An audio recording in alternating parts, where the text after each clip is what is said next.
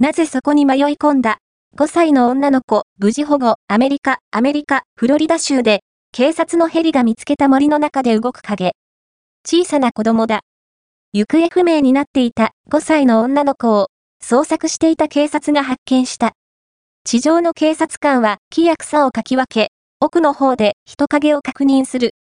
女の子がいたのは、足首まで水に浸かる湿地帯の中。足元が見えない中、一歩踏み外せば、水の中に転落する可能性も。